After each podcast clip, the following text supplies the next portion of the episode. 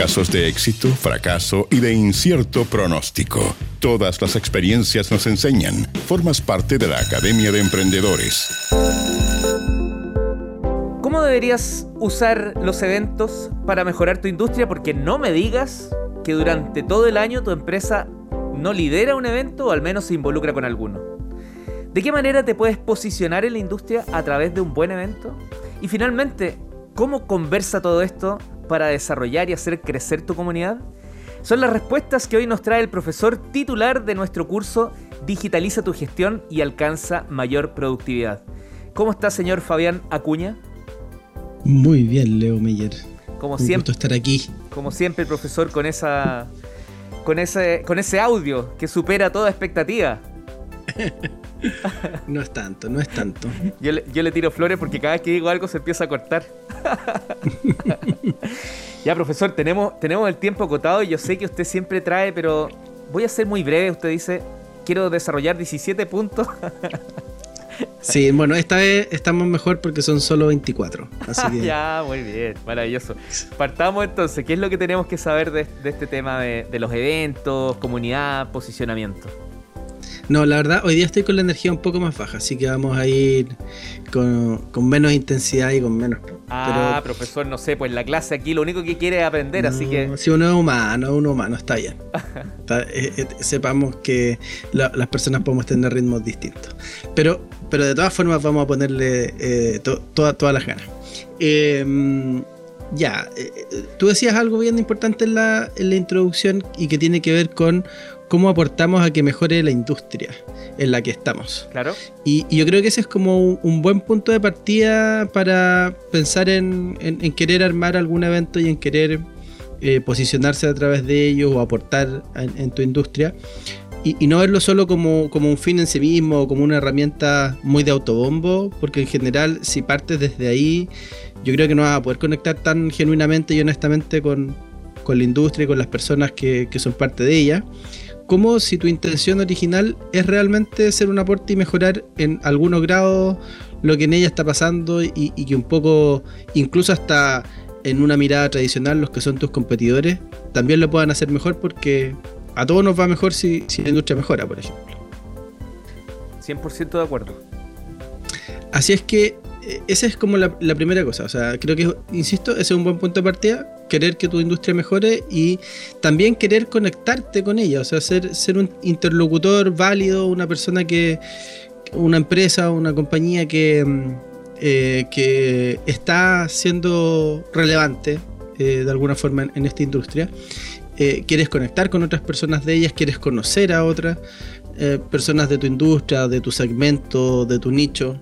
Y aquí podemos hacer en cosas muy diversas. O sea, hay eventos y actividades en, todos los sectores, desde, no sé, peluquería canina, eh, eh, bienestar, running, lo que fuera. Podemos hacer eventos o como en mi particular caso ha sido eh, eventos relacionados a, trabajo remoto, a tecnología.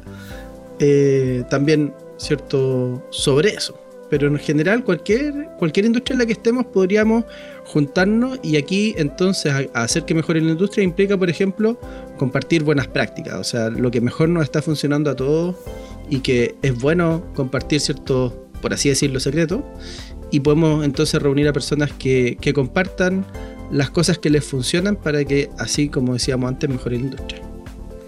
Igual es complejo cuando, cuando la industria está tomada, ¿ah? cuando, cuando están esta, estos personajes a veces por, por, mucho tiempo, o a veces no tanto, pero con, con, no claras intenciones respecto de repartir bien el queque, eh, dejan pocas opciones para otros que, que puedan generar impacto. ¿eh?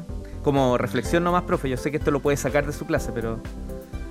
No, pero es que justo yo creo que e, es el primer punto que yo hice, o sea eh, si, se siente cuando algo es así, cuando, cuando tiene mucho protagonismo quien organiza eh, y, no da, y no da espacio, y solo es para posicionarse y, capturar el, espacio, es bien evidente y yo creo que eh, como deja de ser un espacio más abierto, más colaborativo y más genuino, no sé si llega necesariamente lo mejor de esa industria. ¿Alguna, ¿Alguna buena práctica que nos quieras comentar, profesor, justamente en esto de, los eventos, la experiencia que tú tienes en torno a, generar una, mejor eh, industria? Mm, yo diría que hay muchos, muchos puntos, de verdad. Todo. Eh, puedo, hacer un, curso solo de cómo organizar eventos después de organizar por, por tantos años distintos eventos, pero, eh, pero mm, Así que lo, digo porque me cuesta elegir algunos, pero yo diría que una cosa bien importante que debería tener tu evento y en términos de, buena práctica y de algo que tienes que pensar es la historia, la historia que quieres contar. Eh, ¿cuál, ¿Cuál es la visión, la visión de mundo? Me comentaba hoy día alguien en una conversación. ¿Cuál es la visión de mundo que planteas? Eh, ¿Cuál es el relato? ¿Cuál es tu, tu parada? Los, los, eventos así tan neutros, tan fofos, tan eh, como insípido, yo creo que tampoco no son tan desafiantes dentro de la industria y, en ese sentido, claro, podrán ser más correctos, qué sé yo, pero y más transversales, pero qué fome ir a un evento tan transversal y donde no hay eh, nadie, se moja. Déjame conectar con eso, no pierdas el hilo mientras, mientras anotas otro, otra curatoría de todo lo que tienes por decir. Eh, tú sabes que una parte importante de mi trabajo tiene que ver con ser host o animador de estos eventos, antes presenciales, hoy día digitales. Y me pasa que yo ya tengo la categorización de dos tipos de clientes. Está el cliente que, aprieta play, que me dice, mira, si hemos hecho estos eventos y me explica el rol que yo tengo que jugar y, básicamente me entrega una cancha muy demarcada. Lo cual yo no encuentro bueno ni malo, pero me llama la atención eh, la poca apertura respecto a buscar opciones. Y luego está el otro cliente, donde me dice, mira, la verdad no, no voy a descansar en ti todo el resultado, pero quiero que, que me aportes, que tú también juegues un poco eh, eh, traspasando las experiencias que has vivido en función de esto que yo quiero hacer de algún modo u otro distinto y aprender en el, con el menor costo y en el menor tiempo posible. Claro, claro. Ahí tú mismo notas la diferencia. O sea, cuando tú eres parte de un evento, incluso en un rol activo como, como es tu caso de host, y, y por lo demás que lo haces muy bien. Gracias. Eh, eh, se, se, siente, pues, se siente el espíritu del evento, la, historia que, cuenta, insisto, como decía, la, visión del mundo. Entonces, es muy importante tener una, tener una opinión, tener una parada al respecto. Ojalá desafiar algún, algún paradigma, ojalá, porque si tú quieres que algo mejore, quiere decir que hay, hay alguna parte que no está funcionando, que está un poco rota. Em, entonces, encontrar esos, e, esos puntos más como dolorosos dentro de, tu industria, dentro de tu nicho, dentro de tu segmento, donde están ocurriendo quizás malas prácticas medias generalizadas que, podríamos corregir, ir encontrando por ahí una historia y un relato y cómo tú aportas a que entre todos mejoremos. Eh, eso creo que es súper importante. Em, otro punto eh, es, bueno, una de las formas en las que, los eventos cobran relevancia y quizá una de las claves y que también hace que las personas decidan asistir a un evento, entonces aquí si alguna de las personas que está escuchándonos quiere organizar un, evento, entonces algo clave que necesita son buenas speakers, ¿no? Y buenos speakers. Entonces eh, son referentes de la industria y por ende creo que eso es súper importante, tener buen contenido en un evento. Eh, hoy día se vuelve más desafiante en un contexto de eventos digitales, como estamos hablando de digitalización en este curso. Que no sean los mismos de siempre. Ya, uno que no sea lo mismo de siempre, pero también compite hoy día con la globalidad, ¿no? Porque si es un contenido, yo podría escuchar ese contenido de alguna persona referente realmente mundial y probablemente hay una, una clase abierta en, YouTube de, alguien realmente bueno que adquirió tres libros sobre el tema. Lo, que lo que estás diciendo es insólito. Yo creo que el 99,9% de los eventos en Chile tiene speakers chilenos.